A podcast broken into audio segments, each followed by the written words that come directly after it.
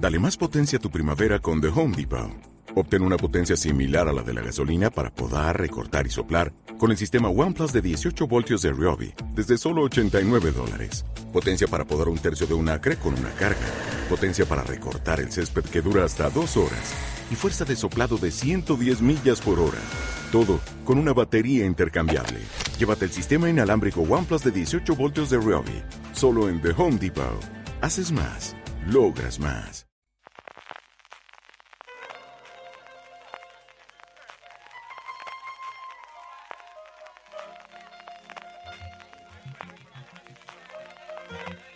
Estás escuchando Fuera de Series con CJ Navas.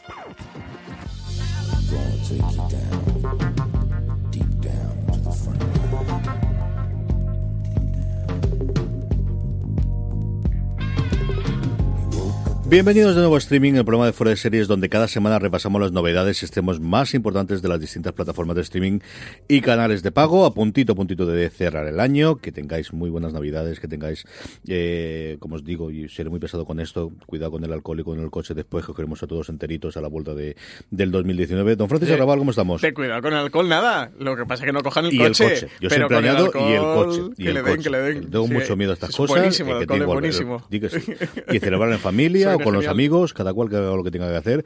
Eso estoy totalmente a favor.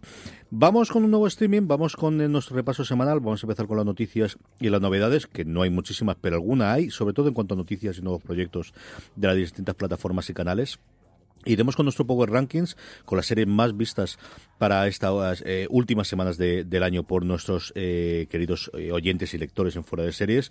Y por último con el Preguntas, aunque tenemos muchas más preguntas, un especial de Gran Angular que tendremos disponible para todos vosotros, en el que hemos eh, aunado preguntas, bueno, de índole quizás más separada de la actualidad que nos suel- solemos tener aquí y que hemos decidido recopilar en una cosa que yo creo que vamos a hacer con cierta regularidad, no todos los meses, que es un poquito exagerado, pero cada dos o tres meses le daremos voz al, al, al nuestros A- oyentes y a- al al pueblo.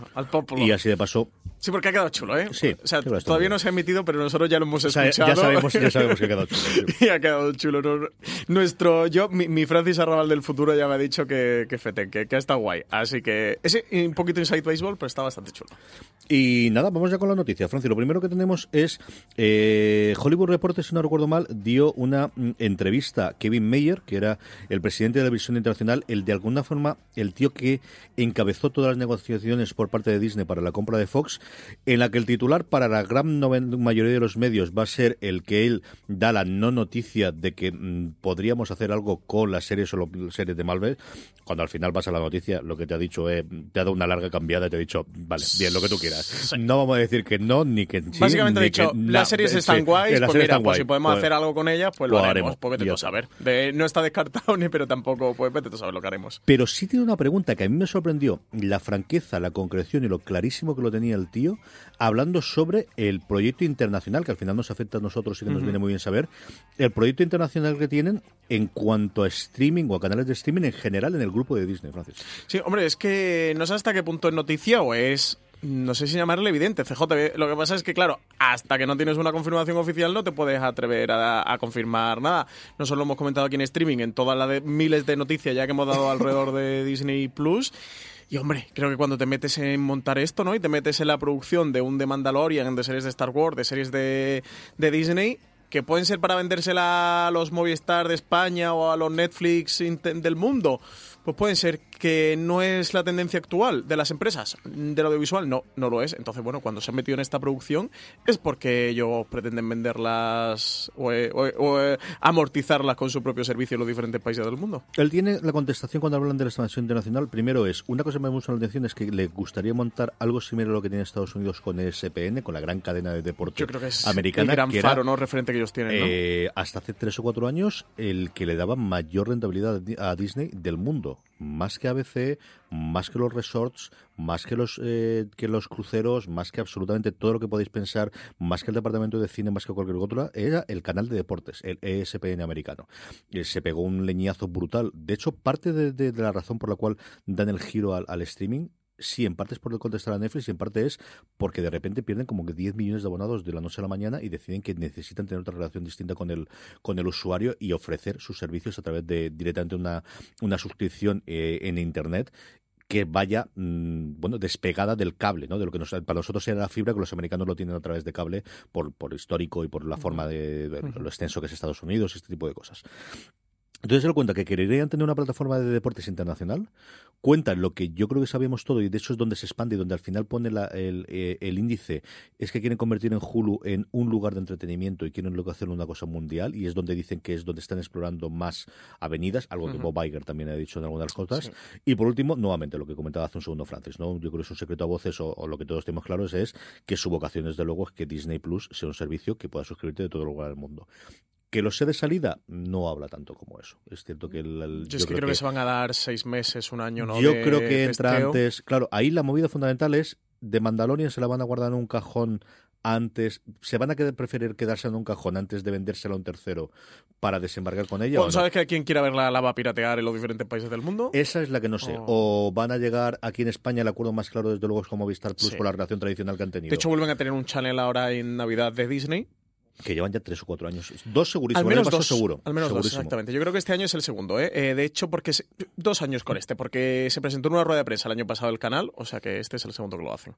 Así que a ver qué es lo que, lo que ocurre con ello, pero bueno, pues eh, curioso, ¿no? Y de- interesante el ir conociendo cómo se encajan las piezas. Volveremos a tener más información a lo mejor en enero, que vuelven a tener rueda de prensa, seguro en primavera, que es cuando ellos presentan. Tienen la, Ellos tienen el cada tres meses- call, ¿no? De cada tres meses tienen una. Entonces, contar fin del trimestre, un mes después tienen que presentar los resultados. La del, la que nosotros tuvimos fue en octubre, porque presentaron los resultados hasta septiembre, y entonces en octubre, fue la conference call, igual la tendrá en enero. Entonces, en enero algo preguntarán. Es que recuerdo que Bob Iger, que además en la noticia está en fuera de series, comentó que no recuerdo si Él marzo que abril, diría algo más que, en abril. que iba a haber una noticia, o sea, en plan, lo bueno ya luego no viene en abril. Que yo imagino que será el, oye, que es que el mes que viene de- podéis contratar, podéis pagarme por Disney Plus. Él dirá imagino algo más que ya será esa noticia. en abril, pero yo creo en enero, si tienen información, dirán alguna cosa más y sobre todo habrá preguntas de los de los posibles. Es que puede a lo ser. Tú sabes que a mí me gusta especular en el aire que, que por mayo saliera el servicio de cara antes de meterse en verano y que para enero de 2020 sea cuando le den el botón para el mundo, ¿no? Diciembre de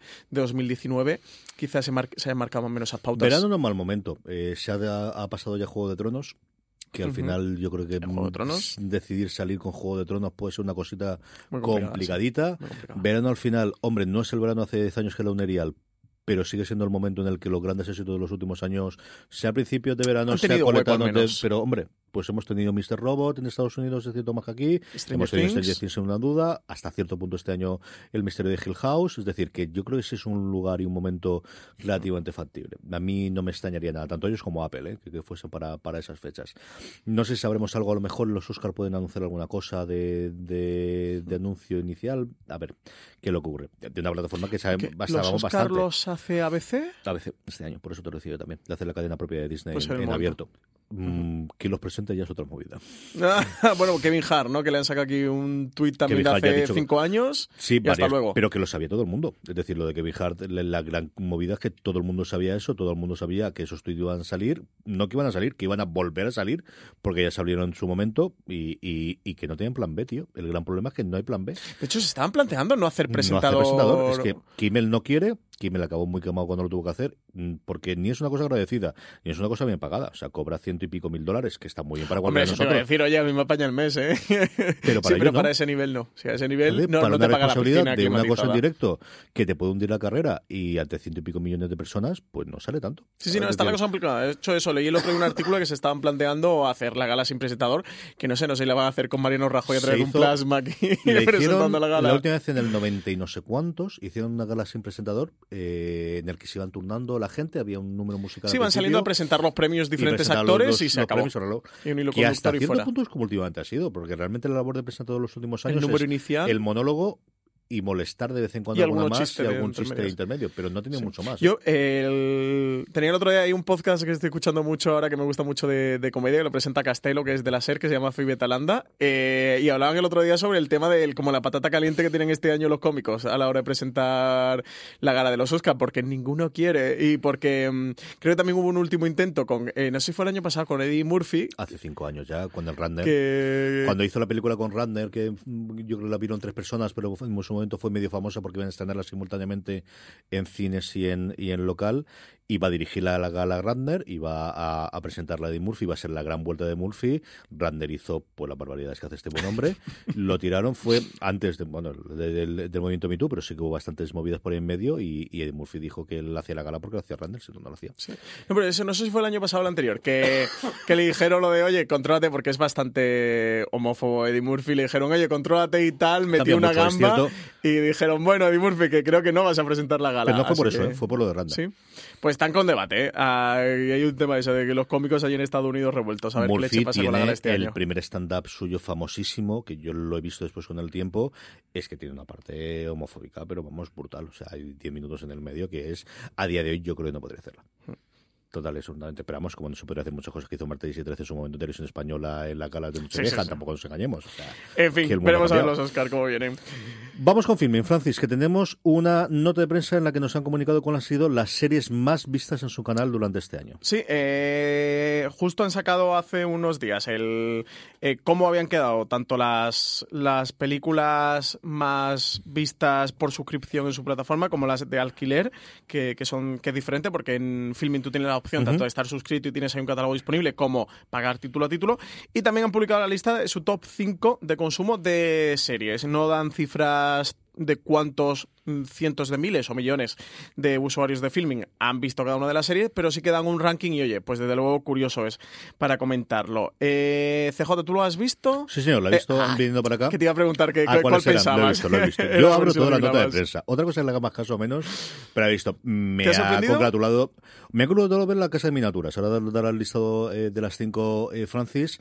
Yo no sé cuándo se hubiese acertado, es cierto, eso sí que es cierto. Yo sabía que los Farrell les funcionaban muy bien, los Farrell, ¿no? ¿Cómo se Los- llama? los Darrell. Los Darrell les funcionaban muy bien, y la de la casa de miniaturas, de verdad que me llamó mucho la atención, que esto es el cuarto, si no recuerdo Sí, mal. yo ¿no? pensaba que la- eh, las dos pensaba que seguramente la primera sería los Darrell, porque siempre que he hablado con Filming me hablan de lo bien que le funciona la serie y, la- y lo que se consume la serie dentro de la plataforma, así que pensaba que esa iba a ser la primera y la segunda la casa de las miniaturas, pero no. La quinta es Magret, el- la serie sobre el detective Esa me ha sorprendido, pero luego lo pensó, digo, tiene toda la razón del mundo. Es una serie muy Es fácil muy de buena, ver, es es película, buena. Está el demoro primero de verlo, y creo que lo que comentas tú, él es que hace un papelón Él está genial. totalmente de verdad. distinto. O sea, bien. tenéis que ver Magret, ¿eh? la, la serie es fantástica. Cuarta, La Casa de las Miniaturas, para mí más bajo de lo que pensaba, sobre todo porque además Filming hizo Sí, mucho hizo esfuerzo y hizo mucha campaña. Filming no suele hacer campaña de series y con esta incluso puso marquesinas en, en Madrid y Barcelona y tal. Y me ha extrañado que esté bajita, que aún así, pues que esté eh, como la cuarta más vista de la plataforma, ya es un, un auténtico mérito. La tercera, una serie que no lleva tanto tiempo en la plataforma y que ha debido funcionar muy bien, que es Inside Number 9. Es una comedia que yo he visto la primera, estoy seguro, las dos primeras creo que también. Es una serie eh, an- antológica eh, de humor, son episodios de media hora.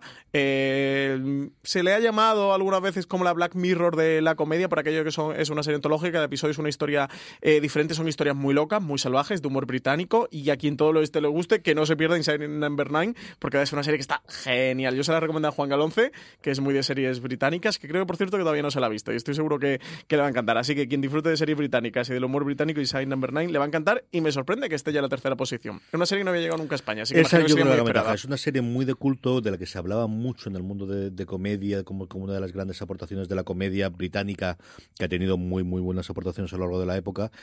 Especialmente Cataluña, que tuvieron mucha importación a través de la Forta. Yo recuerdo, pues eso, ver el, el Excurso Negro, digo yo, el, el Víbora Negra, eh, eh, Aló Aló, pensando en mi hermano, ¿no? que, que es una cosa y hubo una tradición. Y yo creo que sí que hay un público que creció con ese tipo de series que son usuarios normalmente de Filmin. Yo creo que esta es una muy de humor británico, ya soy suscriptor de Filmin posiblemente por la parte de las películas, veo que son episodios independientes y la veo. Esa es mi experiencia, sin conocer absolutamente nada, ni saber cómo funciona el invento. Sí, pero puede- Pero esa es por donde tiraría las cosas. sí. Segunda posición para los Darrell. Esta serie creo que ya lleva tres temporadas dentro Sí. de la plataforma en, en filming. Eso, siempre han hablado como la serie que mejor le funcionaba.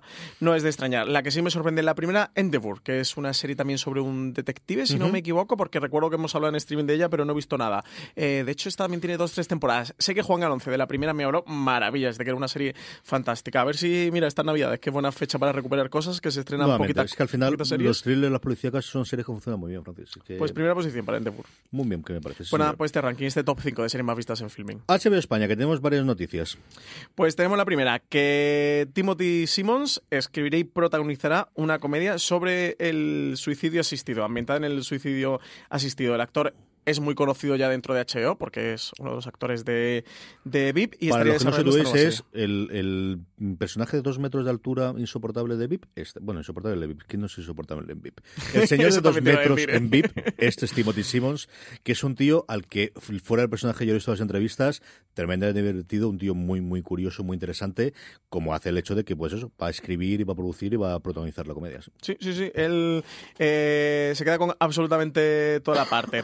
Dicen que, que la serie será sobre un hombre de California que abre un pequeño negocio que ayuda a las personas a hacer la transición a la muerte de manera pacífica mientras lucha por mantenerse al margen de su desmoronada vida personal. Y nada, como tú adelantabas, escribe, produce y protagoniza Timothy Simmons. Así Debe que nada, tiene proyecto nuevo dentro de, de HBO. un momento en que está legalizada el, el suicidio de este tío en, en Los Ángeles y este hombre decide tirar por ahí. Yo le tengo curiosidad. A mí, él, como te digo, yo más allá de, de la serie, que creo que hace un papelón sencillamente espectacular, le he oído alguna entrevista, le he leído alguna cosa que me ha gustado mucho, mucho. Y otro proyecto más para HBO, que, en fin, pues hablan... Es que los dueños nuevos dicen que quieren proyectos, Francis. Es que a todo tonto, a lo Sí. tonto, el salto de pensar en lineal que tengo dos huecos a la semana, porque no nos engañemos, es que HBO programa dos, tres huecos a la semana, solamente los domingos por la noche. Ah, no, aquí necesitamos producción para prácticamente estrenar una cosa todas las semanas. Claro, aquí en HBO España, porque tenemos todas las compras internacionales y externas que también lo hacen. O sea, yo, ahora que pudimos además conocer en persona a la programadora de HBO, le, le, le alabo el gusto de qué buen ojo han tenido esta gente para traer series aquí en los tiempos que, que tenemos en España. Pero es que en América no tienen mucho más. Yo creo que tienen que empezar a pensar en nuestros productores no son la gente solamente del cable, sino son los otros. Y ellos no pueden comprarles ese FX, es que hay Claro. este FX, ni pueden comprar, claro, es que es complicado. Bueno, van a empezar a hacer producciones en España y en Europa, o ya han empezado a hacer producciones en España y en Europa y, y se compran sus propias series, entre comillas. Bueno, eh, más noticias referentes a HBO. Hablabas de esas compras que tiene HBO aquí en España. Pues ha sido renovada una serie de CBS All Access, eh, Tell Me a Story, eh, que sería Cuéntame un cuento, una serie que traslada los cuentos clásicos al Nueva York actual con un giro bastante oscuro y psicológicamente terrorífico, pues ha sido renovada por una, por una temporada más.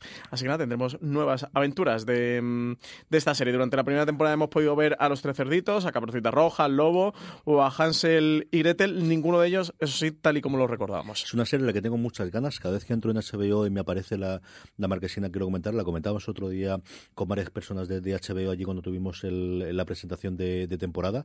Y es de estas de compras extranjeras de HBO, de verdad que le tengo ganas. Que Y- tuvo una versión en Antena 3, ¿eh? Tuvo una versión Sí, española. yo, el- tuvieron al menos, no sé exactamente cómo serían los derechos, sí, sí, pero sí, hicieron aquí una cosa. Yo creo que un día lo hablaba con Alberto que decía, es que cómo registras tú los, Los derechos clásicos. de esta serie, porque claro, porque es un... No, y sobre todo es el tono que le des. Yo no, no recuerdo aquí como de oscuro y de, No de tenebroso era no que medio. Y CBS All Access, que yo creo que es quien todo lo que no han podido venderle hasta ahora a CBS, han decidido que quieren hacerlo aquí, pues, pues a ver qué funciona.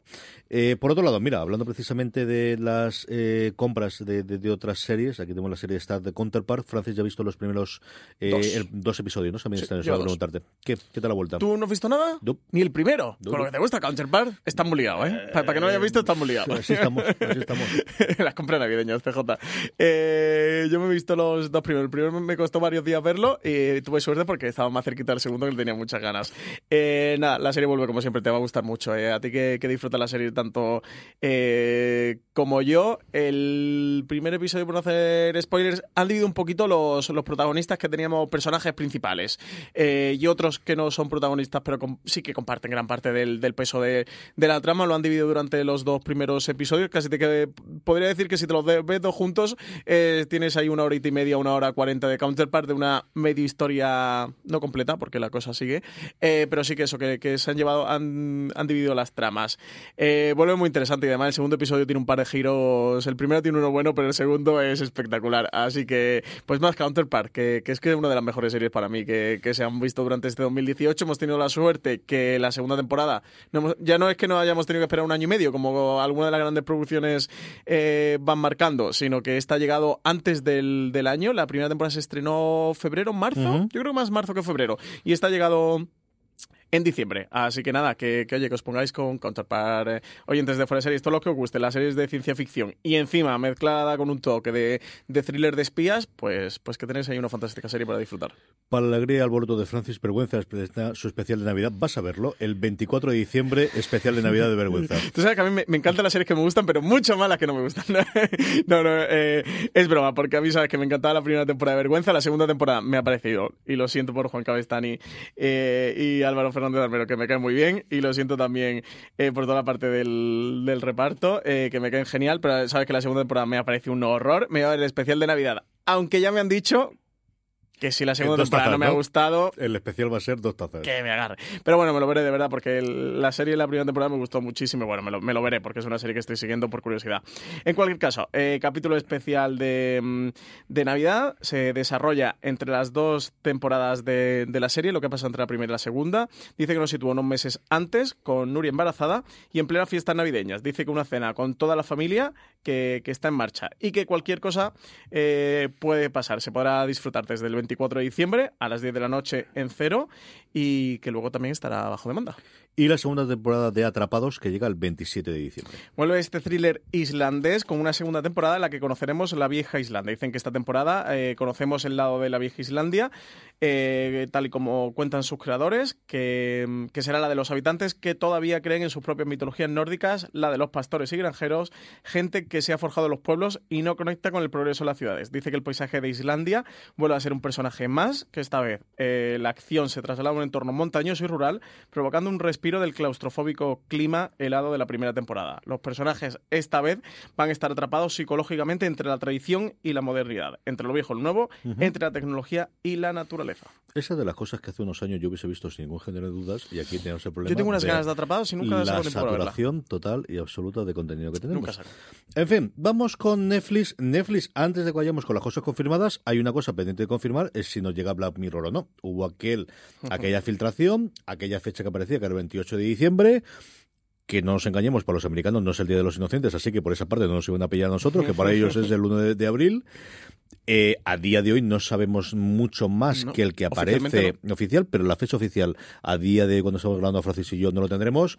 Seguidnos en redes sociales si queréis estar al cabo del minuto. Además, ahora que Twitter ya te permite con la nueva actualización volver al, timeline por tiempo y no por recomendados de nuevo, porque en cuanto sabemos la comunicación, evidentemente lo sacaremos. Así que con esa salvedad, que es posible que tengamos al menos un nuevo episodio de, de eh, Black Mirror antes de que termine la semana, vamos con el resto de los escenos que sí tenemos. La primera es la segunda temporada de la Alexa y Katie, que llega el 25 de diciembre. Creada por Hider Burdwan y protagonizada por Paris Berel e Isabel May. Dicen que es la primera sitcom multicámara producida por Netflix, que se centra en las mejores amigas de toda la vida, Alex y Katie, quienes están ansiosas por empezar su primer año de escuela secundaria. Pero allí deberán superar una crisis que llega en el peor de los momentos. You, parecía que nunca se iba a estrenar en Netflix y se ha estrenado. ¿eh? Llevamos comunicándolo pues, desde que se estrenó en Estados Unidos y ha habido el 27 de diciembre se estrena íntegra la primera temporada que ya se ha estrenado en Estados Unidos. CJ, ¿qué harías por amor? Esa es la pregunta que nos lanza Yul. La nueva serie que llegará a finales de año a Netflix, aunque la premisa parezca dirigirse hacia el romanticismo, aquí de amor y romance eh, hay más bien poco. Está basada en las novelas homónimas de Caroline Kemnes, creada por Greg Berlanti y Sarah Gamble y emitida Lifetime, la historia sigue a Joe, un joven neoyorquino encargado de una librería. Un día conoce a Beck, una escritora de la que se siente atraído al instante, y para conseguirla será capaz de hacer cualquier cosa. Así que nada, por fin ha llegado You. Dos cositas rápidas sobre series que tenemos en, proyecto y algunas ya en funcionamiento. Cristal Oscuro, la era de la resistencia, la continuación de la película clásica de Jim Henson, ya tiene primeras imágenes, reparto y un pequeño vídeo, más que de making of, eh, tiene unas escenas finales recuperando la parte original de Jim Henson diciendo de cómo es, fue una de sus obras originales, es una obra de culto porque no fue ningún éxito, o sea, en su momento no, vimos cuatro gatos, yo recuerdo verlo de crío, mi padre me llevó a verla y recuerdo prácticamente nada, recuerdo alguno de los muñecos y tal, pero no recuerdo y no la he vuelto a ver nunca más que yo recuerdo desde entonces, a lo mejor la vida adolescente se me ha olvidado de nuevo. Esta va a ser, desde luego, una de las grandes apuestas que tengan ellos, eh, sobre todo por la parte de producción, de tener a los, a los herederos y el, y el de Jamie Henson. Cristal Oscuro, la era de la resistencia. En 1982, CJ se estrenaba esta película de Jim Henson y Frank Oz, que pasó la historia por ser la primera realizada exclusivamente con marionetas y escenarios móviles. En 2019 va a llegar a Netflix una precuela de esta mítica y amada película que está creada por The, The Jim Henson Company constará de 10 episodios en su primera temporada y de la que ya tenemos las primeras imágenes y también un buen puñado de nombres para el reparto de lo más llamativo. La Era de la Resistencia, que es como se va a llamar esta precuela, nos situará años antes de lo ocurrido en la película, en un mundo de Tra dando sus últimos coletazos de vida. El cristal de la verdad está en su corazón, una fuente de poder inédito, pero está dañado, corrompido por el maléfico es Kexis y una enfermedad se esparce, se esparce por la Tierra. Eh, como nombres que ya se han incorporado al, al, proyecto, tenemos a Taron Egerton, a Anya Taylor-Joy y a Natalie Manuel, que uh -huh. van a ser los encargados de dar voz a los tres héroes protagonistas, mientras eh, que también otros actores famosos como Mark Hamill, Katrina Val, Helena Bonham Carter, Andy Samberg, Alicia Vikander o Eddie Izzard eh, formarán parte del elenco de voces de los diferentes personajes que van a aparecer a lo largo de la serie. Luis Leterrier será el director y Brian Froud el responsable del diseño. Casi nada del aparato. Por otro lado, yo creo también para sorpresa de nadie, lo que sí que no esperábamos es que estuviese tanta renovación, las escalofriantes aventuras de Sabrina, por cierto, ¿has visto el especial de Navidad? Sí, me lo he visto. Ahora lo comentamos también. Renovada para una tercera y cuarta temporada, Francis. Pues no mucho más, que la serie parece que está siendo un éxito total en Netflix. De hecho, eh, según los últimos rankings que, que, se han publicado, parece ser que es de las dos, tres series más vistas de los últimos meses dentro de, de la plataforma. Esta serie, que originalmente fue desarrollada para CW, antes de mudarse a Netflix, eh, tenía una segunda temporada, una segunda temporada que llega el 5 de abril. Podría ser. CJ, uh -huh. eh, creo que sí. Eh, 5 de abril, bueno, en cualquier caso ya, eh, renovada para una tercera y cuarta temporada. Así que nada, a tope. Eh, vamos, las escalofriantes. Vamos a hablar de especial de Navidad, pero antes de eso, Francis ha terminado el método Kominsky, que es la comedia de moda, un montón de nominaciones a los Globos de Oro, a los Saga Award más todavía, a los, del sindicato de, de actores que tenía una barbaridad también. ¿Qué te ha parecido al final el, este método Kominsky? Pues me ha gustado muchísimo, CJ. Fíjate que el otro día grabé el programa de los Globos de Oro con Marina Suchi, con Álvaro Onieva. Eh, nos sorprendíamos un poco del de, éxito que, que, ha tenido, porque al final son estas cositas que llegan aquí a Netflix casi sin hacer ruido, entre comillas, ¿eh? porque la serie está creada por Chuck Lorre, que es el creador de Dos Hombres y Medio, de Big One Theory, está protagonizada por Alan Arkin, un Alan Arkin que tiene 84 años, lo, lo, busqué el otro día en internet porque digo, este hombre, qué bien está, y Michael Douglas, que tiene 74, le saca 10 años, pero es que están los dos fantásticos. Eh, y ha sido, en los Globos de Oro está mejor serie de comedia, y los dos actores están, ¿eh? uno en protagonista y otro en secundario eh, de comedia. Están todos nominados y, y, me llama la atención el éxito que ha tenido entre um, críticas y poquito a poco, eh, cociéndose a fuego lento y, y cómo la, bueno, la repercusión que ha alcanzado para estar nominada a los Globos de Oro. La serie me ha gustado muchísimo, me parece una auténtica preciosidad. Es una serie que a ratos me ha costado de ver porque es muy dura, tremendamente dura. Fijaros que es una comedia, pero te mete el dedo en la llaga hasta hacerte sangrar y, y, la estaba viendo para comer, ¿sabes? Como serie así relajadita, Tranquila, de venga, ¿no? como y me la veo tal. Big Bang veo esto, Y ¿no? madre mía, qué, qué mazazos te, te, pega el método Kominsky. Me ha gustado mucho. Es una serie sobre dos señores mayores. Literalmente es una serie sobre dos señores mayores. Eh, Michael Douglas interpreta a un actor. Ana, el personaje de Alan Arkin es su mejor amigo y también su representante. Eh, Michael Douglas no tiene demasiados papeles interpretativos, entonces lo que hace, digo, el personaje, eh, que se llama Sandy Kominsky, no, no Michael Douglas es real. Tiene una escuela de actores donde forma a jóvenes talentos y bueno, el personaje de, de Alan Arkin resulta que en el primer episodio la mujer tiene, tiene cáncer y, fallece. A partir de ahí, bueno, pues ves un poquito las aventuras de estos dos hombres, de, bueno, pues sus situaciones de, de ser ya eh, un anciano y sus problemas de próstata y todas estas cosas. De hecho, tiene por ahí Danny Beito, casi unos cameos bastante, bastante épicos y una serie que es muy humana, que es tremendamente bonita. Para toda la gente que haya disfrutado de Is Us, el método Kominsky es buena de verdad, así que se vean esta y no se vean This Is Us. esta no es emocional, CJ está muy bonita y muy bien escrita por Chuck. Creo que, ha conseguido lo que se pretendía, que era reivindicarse como un, como un buen autor de verdad, con un buen creador, más allá de poder hacer cosas tan divertidas eh, como, como es Big Bang. Sí, yo creo que tiene una narrativa muy, muy dada para, para, para eh, ¿no? El, el, un tipo de serie que tradicionalmente no se hacía con dos actores reconocidos, pero en la edad que tienen, que normalmente no los meterías a hacer series. Chuck Lorre, que al final lo ha sido absolutamente todo, pero este es el gran reconocimiento de crítica, ha tenido toda esa oleada, junto con, pues eso, estrenarse dos, tres semanas antes de las nominaciones de los premios, que siempre te ayuda, ¿no? La ayuda para los Oscar y también empieza a ayudar cada vez más para, para nominaciones como los Emmys o como en este caso en los Globos de Oro o el Sindicato de Actores, que al final es verdad es que es muy bonita la serie, de verdad, que, que merece la pena verla, ¿eh? Vamos con, es, eh, con Sky Francis, que a lo poco a poco. ¿No quieres hablar del especial de Navidad? Ah, de sí, Sabrina? perdóname, se me ha ido la cabeza. Cuando no tenía en el guion no lo hemos comentado y hasta qué te ha parecido.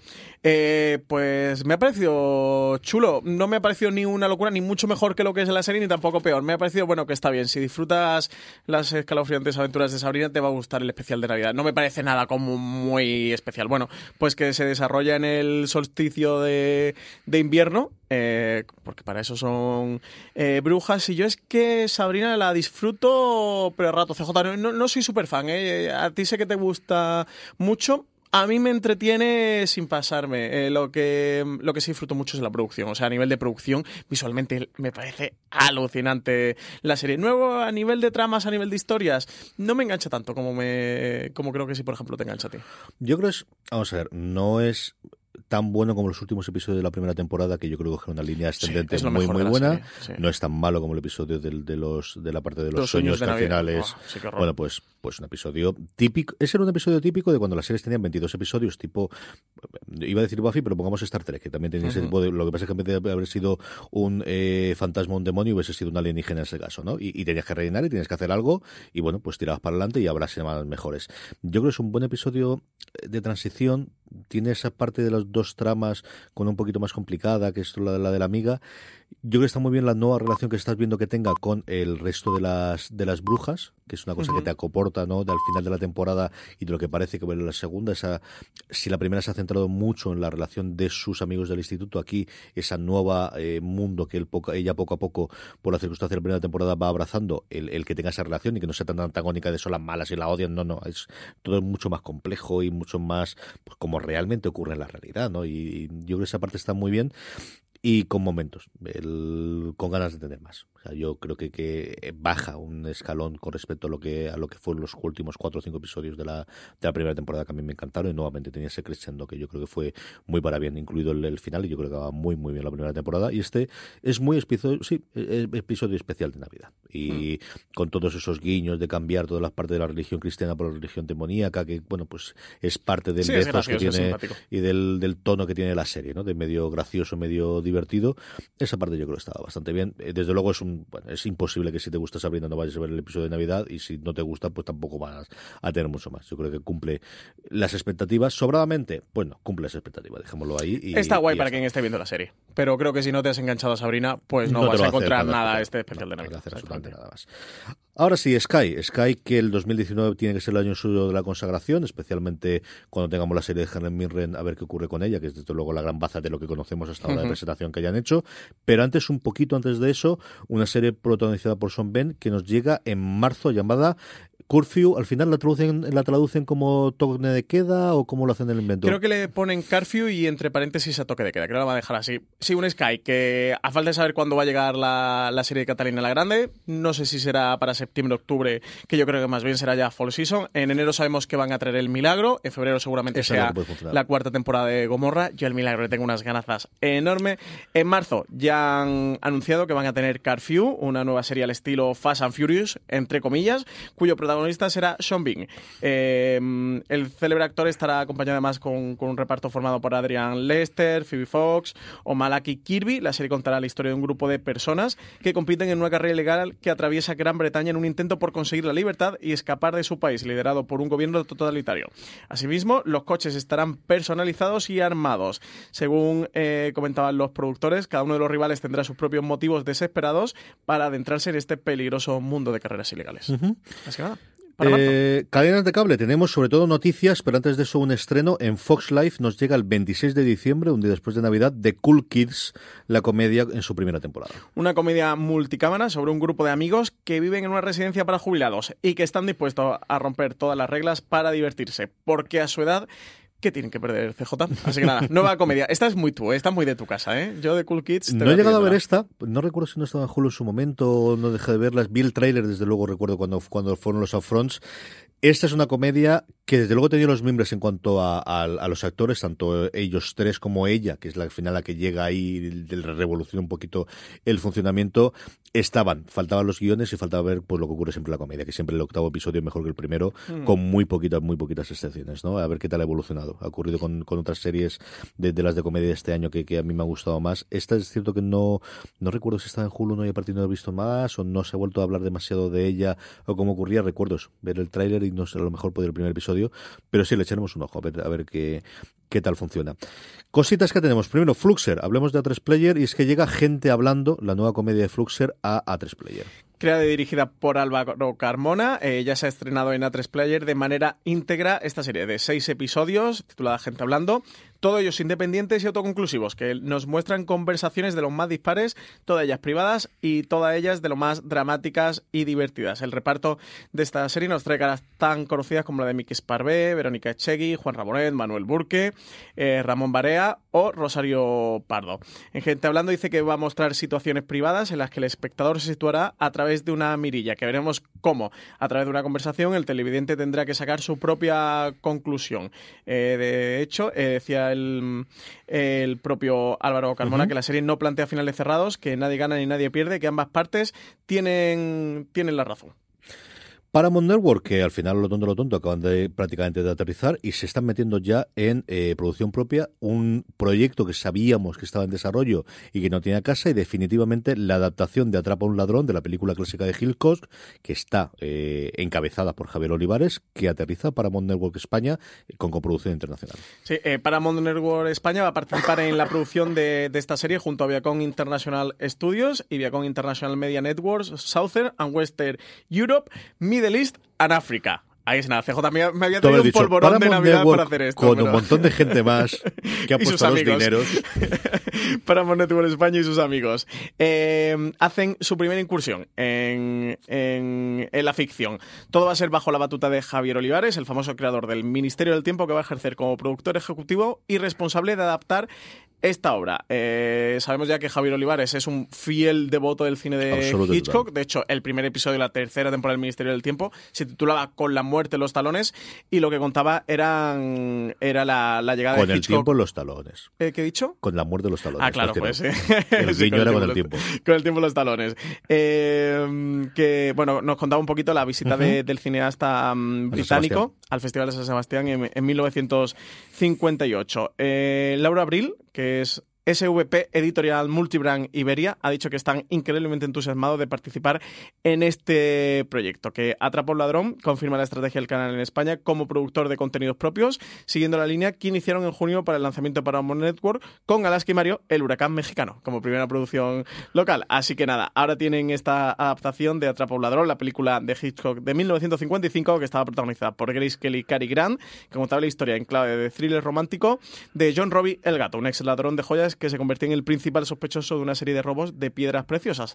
También como curiosidad, CJ decir que el rodaje de esta serie se está produciendo entre España y América. Uh -huh. Y América. Y Argentina. Perdón. Y América. Sigue siendo América. Sigue siendo ponga, América. Entre, Al sur, pero América es. Entre España y, y, Argentina. También están rodando allí. Habrá actores españoles, también habrá actores argentinos. Muy bien. Que estén involucrados. Hay que preguntarle a Olivares qué le parece esto de la nota de prensa que han puesto junto con Alaska y Mario de, como segunda gran producción.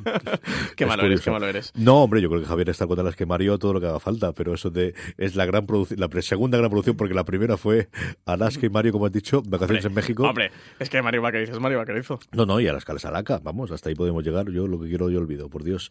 Eh, TNT, sección TNT, tenemos dos cosas. La primera es que ya tenemos primeras imágenes, es decir, primer vídeo, dos minutitos de extracto de Bota Juan. Sí, esta serie exclusiva de TNT, producida por 100 balas del grupo Media Pro y Turner, que va a estrenar el canal 25 de enero. La comedia está protagonizada por Javier Cámara, eh, además de María Pujalte y creada conjuntamente por Diego San José y Juan Cabestani. Además tiene la dirección a Víctor García León y David Serrano. La serie está ambientada en el mundo de la política española. Botajuan se centra en la figura de un anodino ministro de Agricultura que, después de una serie de casualidades políticas que despiertan su ambición, decide presentarse a las, primer, a las primarias de su partido y poder así optar a la candidatura a la presidencia del, del gobierno. Dicen que intrigas de partido, envidias y crisis rodearán a Juan en esta difícil tarea, pero no estará solo durante el intento, ya que va a contar con la inestimable ayuda de su jefa de prensa, su jefa de gabinete y su asesor personal. Un equipo de campaña que, lo mismo que su líder, va a tratar de compensar su inexperiencia y falta de habilidad política con buenas dosis de picaresca e improvisación. He dicho esto y comentado un poquito de qué va Bota Juan. ¿Qué te han parecido esos minutitos que nos han, que nos han muy dejado ya ver? divertido es que e, es Diego San José en estado puro, es decir, los ves los chistes, el tipo de, de humor y, y este- el casting es espectacular. Sea, ves la, la cam- eh, eh, cámara está, es decir, la, la imagen que yo tenía, sí, es este. Es este, ¿no? Eso es Es Bota decir, Juan. Igual cuando yo tengo de, es que este papel tiene que hacerlo eh, Javier Gutiérrez. Igual este para Javier Cámara. Es, este es para él. Que Javier Gutiérrez me podría hacerlo, pero de un tono distinto. Y María Pujalte creo que en un papel solamente de reacción, porque aquí solamente está reaccionando, está espectacular. Me gusta muchísimo. Es, es una serie que ya tiene que ser algo muy mal para que no me guste. A mí, sabes que soy un devoto y mira que, que el tipo de humor, yo soy muy particular para el humor, pero creo que esta gente sabe hacerlo tan, tan bien. Ha probado ya tantas cosas, ha experimentado tantas cosas, que con la libertad de aquí es un tema en el que a mí me va a gustar sí o sí. Y esto dos minutos, yo me. Es decir, porque se acaba ya. O sea, yo he acabado de tu de, Claro. pero no, ponme Ponme el episodio, ponme siguiente, ponme el claro, episodio. Déjame verlo ya, leche. Ah, yo lo había visto ya porque lo enseñaron en el festival. El festival de Vitoria Tenet hizo una presentación de la serie con, con, el, con el propio Diego San José, en el que estuvieron hablando un poquito y tal. Y de hecho también estaba, mm, estaba David Serrano y nos lo, nos lo pusieron. A mí me pareció genial, me pareció súper súper divertido. A ver qué tal, es que le tengo muchas ganas a Bota. Juan, está 25 de enero, queda mm, nada, ¿eh? Un casi Un que justo un mes, ¿eh? Eh, así que le tengo unas ganas enormes. Van a ser ocho episodios. Eh, la primera ficción pr- propia, entre comillas, de TNT, porque tuvo aquel intento de... mm, Era coproducción, ¿no? Aquello en su momento. eh, creo que era suya. Lo que pasa es que derivó al final en... ¿Estrenaron al final como película? ¿Qué fue de aquella serie? decirte. Era de Juan Cabestani, ¿no? Eh, ay, ¿Cómo se llama? Se me da el nombre ahora. Recuerdo porque siempre me lo dices tú, Marina, de no, que no es la primera, que tuvieron en su momento. Pero, Pero a los es tiempos casi que la no primera. existía streaming como ahora y estas cosas. Sí, fue cuando se vino la crisis para todos y Todo. aquel proyecto se fue un poquito al traste. En fin, así que bueno, casi que cuenta como primera producción de, de TNT.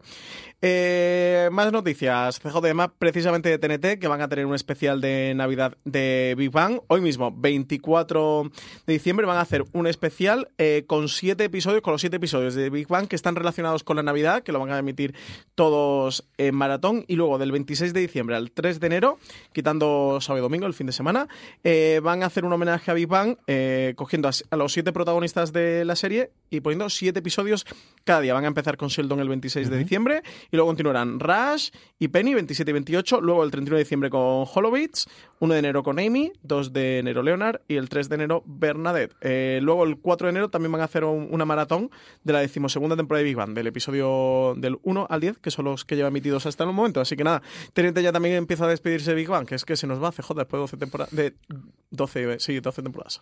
Para aprovecharla como pueda ser, sí, señor. Qué penita me da con lo que disfruto yo Big Bang y la compañía que me hace comiendo. Yo siempre lo digo, mi, mi, mi tío come todos los días viendo dos episodios. Nuevos, antiguos, semipresionistas, de lo mismo, pero todos los santos días come viendo dos episodios de Big Bang. Bien que hace. Sí, sí, más, más de una persona. O sea, yo estoy convencido que eso es eh, en la rutina habitual de decenas de miles, por no decirte centenares Bueno, de miles está siempre, todas las semanas, entre las series eh, más... Bueno, la serie no, los contenidos más vistos de las plataformas de, de pago, o sea que sí. De todo esto, ¿qué recomendamos, Francis? Pues fíjate, eh, yo no va a ser, va a ser una autorrecomendación que sabes que a veces me la hago, que va a ser Atrapados. A ver si ahora que esté en la segunda temporada de Movistar, este Nordic Noir que, que trae Movistar, trae segunda temporada, a ver si me veo aunque sea el primero, de, el primer episodio de la primera temporada y consigo engancharme. Yo voy a quedarme con You, porque después de estar esperando la med- media vida, ¿no? Porque yo creo que se la estrenaron en el 2004 y ya la están ¿no? anunciando. Madre mía de mi alma. Sí, sí, pero además, ¿cuánta promo- ¿cuántas veces nos ha llegado? Yo creo que no tanto promoción, sino comunicaciones a nosotros, Sí, aparecer en cosas nuestras. demás. Sí, sí. Una barbaridad de tiempo eh, que se estrena en Netflix, como comentamos antes. Hasta aquí llega nuestro repaso semanal. Vamos ya con el Power Ranking. Antes de con las preguntas para cerrar el programa, vamos con las series más vistas por vosotros, o las, las series que más os han gustado, mejor dicho, en esta semanita para, para cerrar el año. Eh, como siempre os decimos, la forma más sencilla de que votéis a vuestras series y así puedan aparecer en las partes eh, superiores del ranking es que os unáis a nuestro grupo de Telegram, telegram.me barra fuera de series. Ahí es donde semana tras semana, cuando colgamos la encuesta que la hacemos en fuera de series.com, os avisamos, os notificamos de que vamos a tener la, la encuesta, entráis y nada, en cuestión de 15 segundos ponéis las tres series que más os han gustado esa semana, que es como hacemos las preguntas, y además tenéis la posibilidad de incorporarnos una pregunta de las que respondemos siempre al final del programa. Repasamos y eh, el último ranking del año que tenemos empieza con Arde Madrid, que baja dos puestos y se queda en el puesto número 10, Francis. Y baja también dos puestos la novena posición, que es para The Marvelous Miss Maisel. Cuatro, ni más ni menos, se deja Narcos México, que se queda en el puesto número octavo.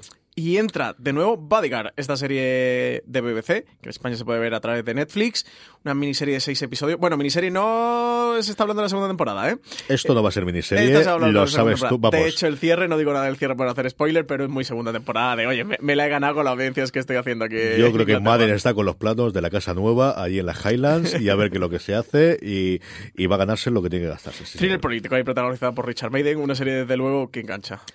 Sexto, apoyado precisamente el especial Navidad que comentábamos previa antes, vuelve a entrar en nuestro Power Rankings quedándose en el sexto lugar las escalofriantes aventuras de Sabrina, que como sabéis se puede ver en Netflix. Y Counterpart, que ha estrenado segunda temporada, justo acaba de estrenar segunda temporada, pues quinta posición que entra de nuevo en nuestro Power Rankings. La serie de HBO España, Outlander, yo creo para sorpresa absolutamente de nadie, vuelve a subir escalafón, sube un puestecito, está ya a punto, a punto, a punto de llegar a nuestro top 3, una de las series de las que quizás en proporción lo que se ve y lo que se habla mayor hay, junto con alguna que comentaremos dentro de nada.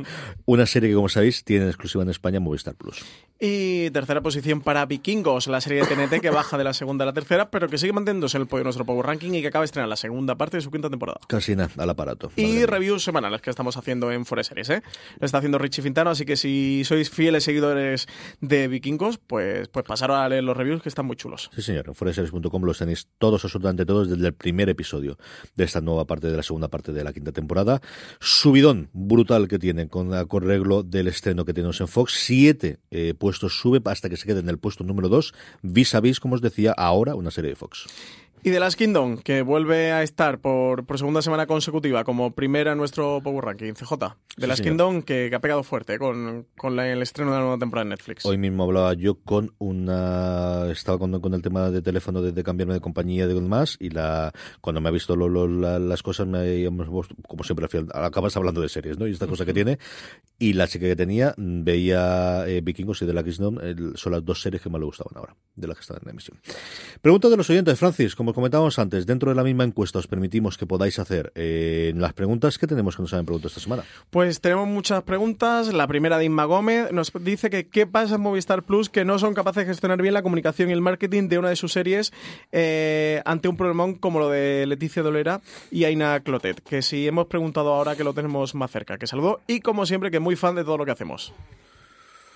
Francis ha hablado más con ellos que yo. Yo, desde el conocimiento, yo creo que aquí lo que ha ocurrido es que les ha pillado totalmente con el pie cambiado. Yo creo que Movistar Plus no tenía, igual que la comunicación en otros sitios de la serie que está mucho más centralizada, en Movistar Plus hay una extraña dualidad y distintas cabezas. De por un lado están las series, por otro lado está la cadena, mientras que los yankees los tienen mucho más controlados. De me parece maravilloso que tenga la productora, pero aquí la comunicación y el marketing lo controla. De hecho, hay muchos creadores americanos que se cabrean porque ellos en esa parte no tienen absolutamente nada que decir. El van, pero la parte de marketing y cómo se comunica la serie, de cómo se vende la serie, no tiene nada que hacer. Aquí es una hidra con muchas cabezas, que yo creo que se ha pillado totalmente con el pie cambiado. Nadie tiene ninguna capacidad de decisión. Nadie ha podido hablar directamente con Leticia y hacer un frente común de estos como lo establecemos. Esos días que hubo en el que no había ninguna contestación en Twitter, ella que es tan activa, pues yo creo que eso los mató a todo el mundo y te da claro que no había ninguna eh, gabinete de crisis, que es lo habitual en estos casos, sobre todo por una gran empresa. Yo creo que, como os digo, se ha pillado con el pie cambiado. Creo que va a ser la última vez también que les pillo con el pie cambiado. O sea, esta la pasas una vez y te ponen morado una vez, pero nunca más.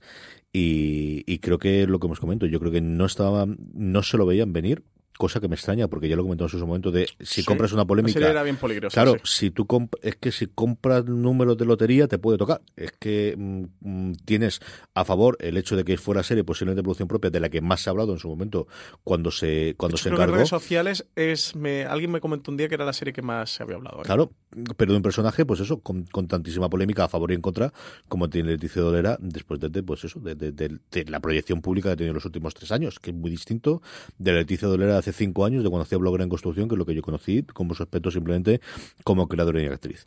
Bueno, pues si compras una polémica, puedes tener Claro, yo creo que tampoco esperaban esto. Es que esto ha sido lo que Yo creo que sí, aquí lo que le ha pasado es que le ha estallado la bomba literalmente en las manos, que no se lo esperaban. Luego lo que tú dices.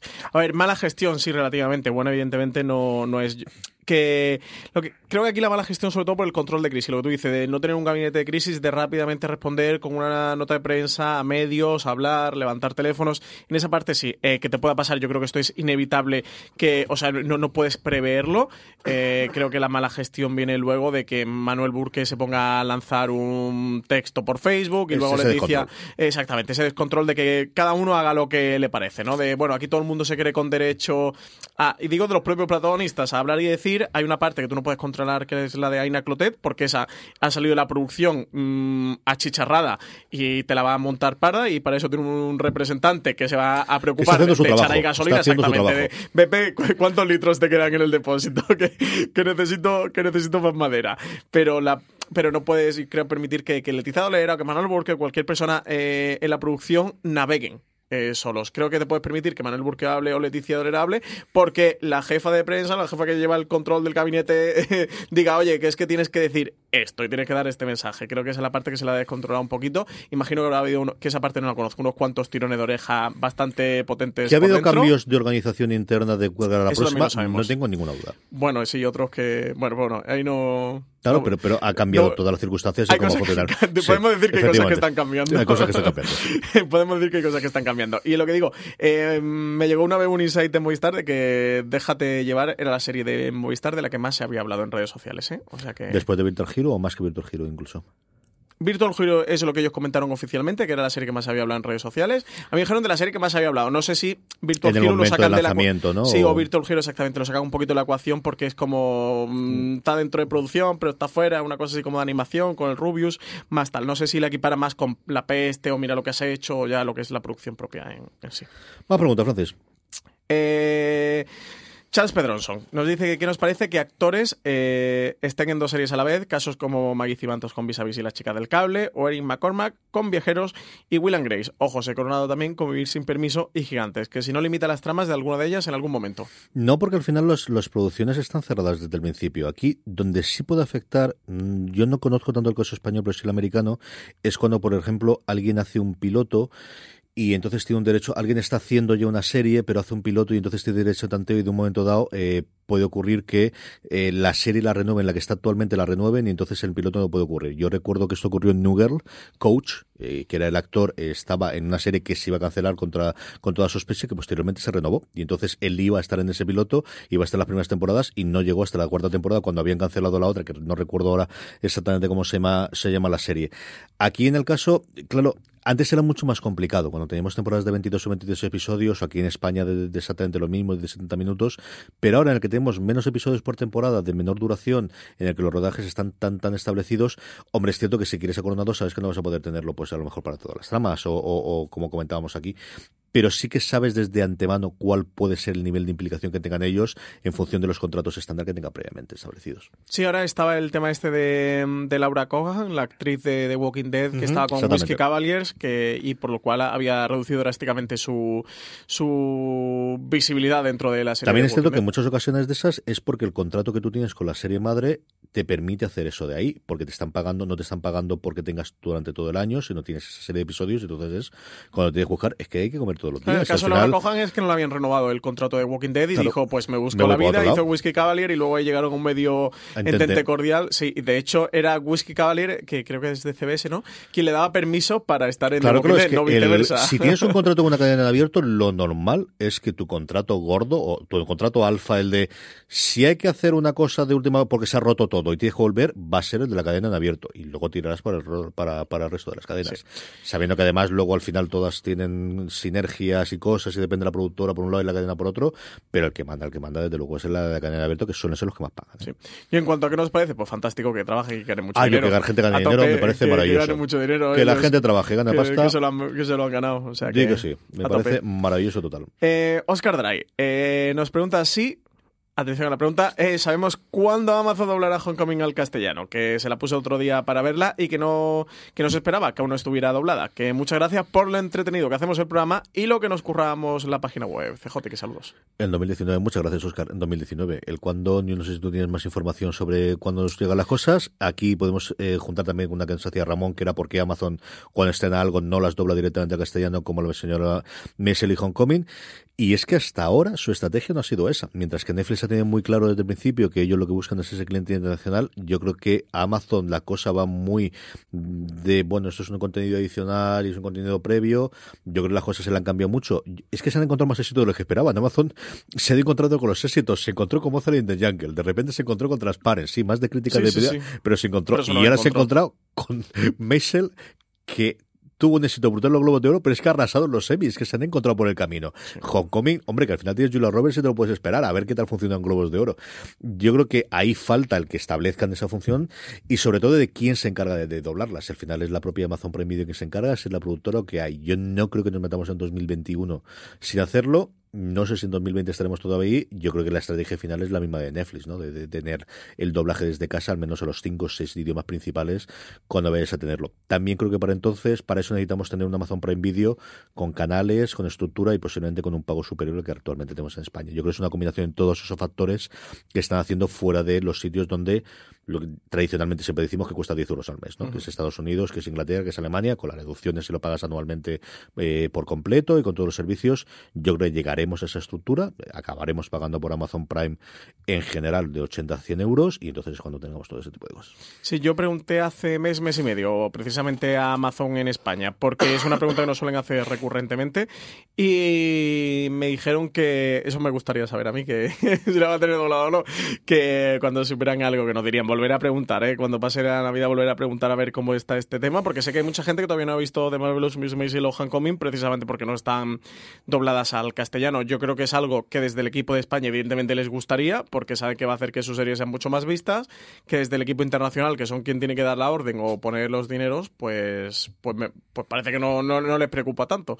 Entonces será una cuestión de, intereses y que termine llegando. Yo creo que siempre que, que terminará ocurriendo, pero no sabemos nada. Yo volveré a preguntar, ¿eh? Y con lo que me digan, pues por aquí por streaming lo contamos. Uno o dos más, yo creo que nos da tiempo.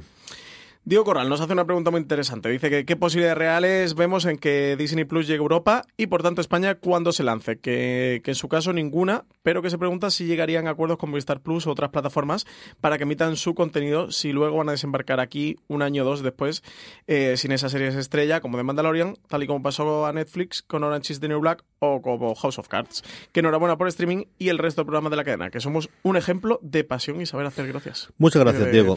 A ver, aquí por partes. Eh, la diferencia con Netflix es que aquí la producción es de la propia Disney, es decir, quien tiene los derechos de Disney de esas series es Disney, a diferencia, por ejemplo, de House of Cards es de que es Sony, ¿no? Y es una productora a la que Netflix de alguna forma le compró los derechos de emisión y que luego tiene las de las temporadas posteriores, pero ya pudo vender internacionalmente.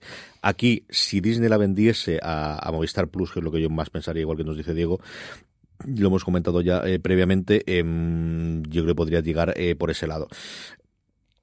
Yo antes pensaba que ninguna, ahora no tengo tan claro el que no llegue yo creo que es factible que llegase a Inglaterra relativamente rápido, no sé si en el lanzamiento o en unos sí, cuantos al final meses. El idioma anglosajón siempre ayuda. Y la facilidad que tienen y que Sí, al final es son que dos países muy no necesitas regulaciones, no necesitas nada más. Yo creo que eso es bastante más factible. Sí, como con Canadá, que siempre suele llegar todo. Yo no creo que llegue mucho más tarde. De- depende de si tienen la decisión de ser internacional y yo sí tengo apuesta por ahí, y sobre todo con lo que comentabas al principio del programa de las declaraciones de, de este buen hombre de, ah, Kevin Mayer, de ¿no? Kevin Mayer. Yo creo que va a llegar antes de lo que yo pensaba. ¿eh? Yo no creo que nos metamos en 2020 sin que tengamos aquí la posibilidad de, de tener una forma u otra de Yo, si, tuviera que apostar, yo creo que más tarde de mayo no creo que salga. O sea, no creo que, que se pueden ir a septiembre, octubre, pero creo que saldrían muy tarde. Si tuviera que apostar algo sería mayo y como tarde, septiembre, octubre, como una fecha más reservona. A nivel internacional, creo que septiembre, octubre sería muy temprano. Yo apostaría diciembre 2019, enero 2020, más o menos. Eso en una especulación pura y dura, ¿eh? O sea, no tenemos ningún tipo de información, ni nosotros ni absolutamente nadie que no trabaje en Disney. Pero yo creo que por ahí, por ahí. Sí, yo no creo que tarden demasiado en llegar. En cuanto a las series, CJ, yo creo que se las van a guardar, ¿eh? Hostias, es que si llegas seis meses más tarde, es que tienes que empezar con el catálogo. O sea, primero, nadie te va a comprar los derechos por seis meses, eh, ni incluso por un año. Eso para empezar, nadie te los va a comprar por un año. Eh, te los van a comprar de dos hacia arriba. Y segundo, que cuando sales no puedes salir a pelo, no puedes salir vacío. Otra cosa, puedes vender los derechos sin exclusividad. Eh, puedes vender los derechos, bueno, como, como pasaba con Juego de Tronos, por ejemplo, en España. Cuando llegó HBO, eh, los, los sigue teniendo Movistar y también los tenía HBO. Pueden vender los derechos sin exclusividad. Que los vendan no quiere decir que no los puedan tener, pero me extrañaría porque además creo que tienen muy bueno todos tenemos ya claro en la industria esto pero creo que en Disney lo tienen muy claro y lo han dicho varias veces que ellos saben que el valor está en la exclusividad Sí, sí, del sí. contenido es por lo que Movistar Plus se metió a hacer producción propia porque The Good Fight la tienen ellos hoy día que es de CBS pero se les caduca el contrato dentro de X años y de repente la tiene Netflix o la tiene HBO y ya tú no The Good Fight no es tuya y es algo que por ejemplo con Warner Media han entendido en Warner eh, y por eso lanzan su plataforma que y es Disney algo han que tenido siempre con los VHS y con los DVD. La, la- la- Totalmente. es decir, que siguen sacando rentabilidad a películas de hace 60 Y años. le han cortado el grifo Netflix Netflix con todos los derechos que tenían en Netflix y, se lo han ido extirpando todos uno a uno para que el contenido de Disney sea exclusivo en Disney. Entonces, cuando a Netflix le ha retirado todos los derechos que la cuenta que le pagaría mes a mes Netflix o semestre a semestre, trimestre a trimestre, año a año, tendría que ser preciosísima. Tendría que ser preciosísima. Entonces, cuando le han ido retirando y cancelando todo ese tipo de contratos, no se van a poner ahora a vender eh, The Mandalorian o a vender la miniserie de Loki. A, ya no tengo Netflix, pero ni a Movistar ni a quien sea. Entonces, yo optaría a que se la van a guardar seis meses, un año, el tiempo que tarde, que se la, ellos pensarán que se la piratee quien se la quiere piratear y ya cuando lleguemos nosotros, pues yo, oye, la voy a disfrutar en 4K en Disney Plus. Y con esto llegamos al final del programa. Vamos a pasar a despedirnos.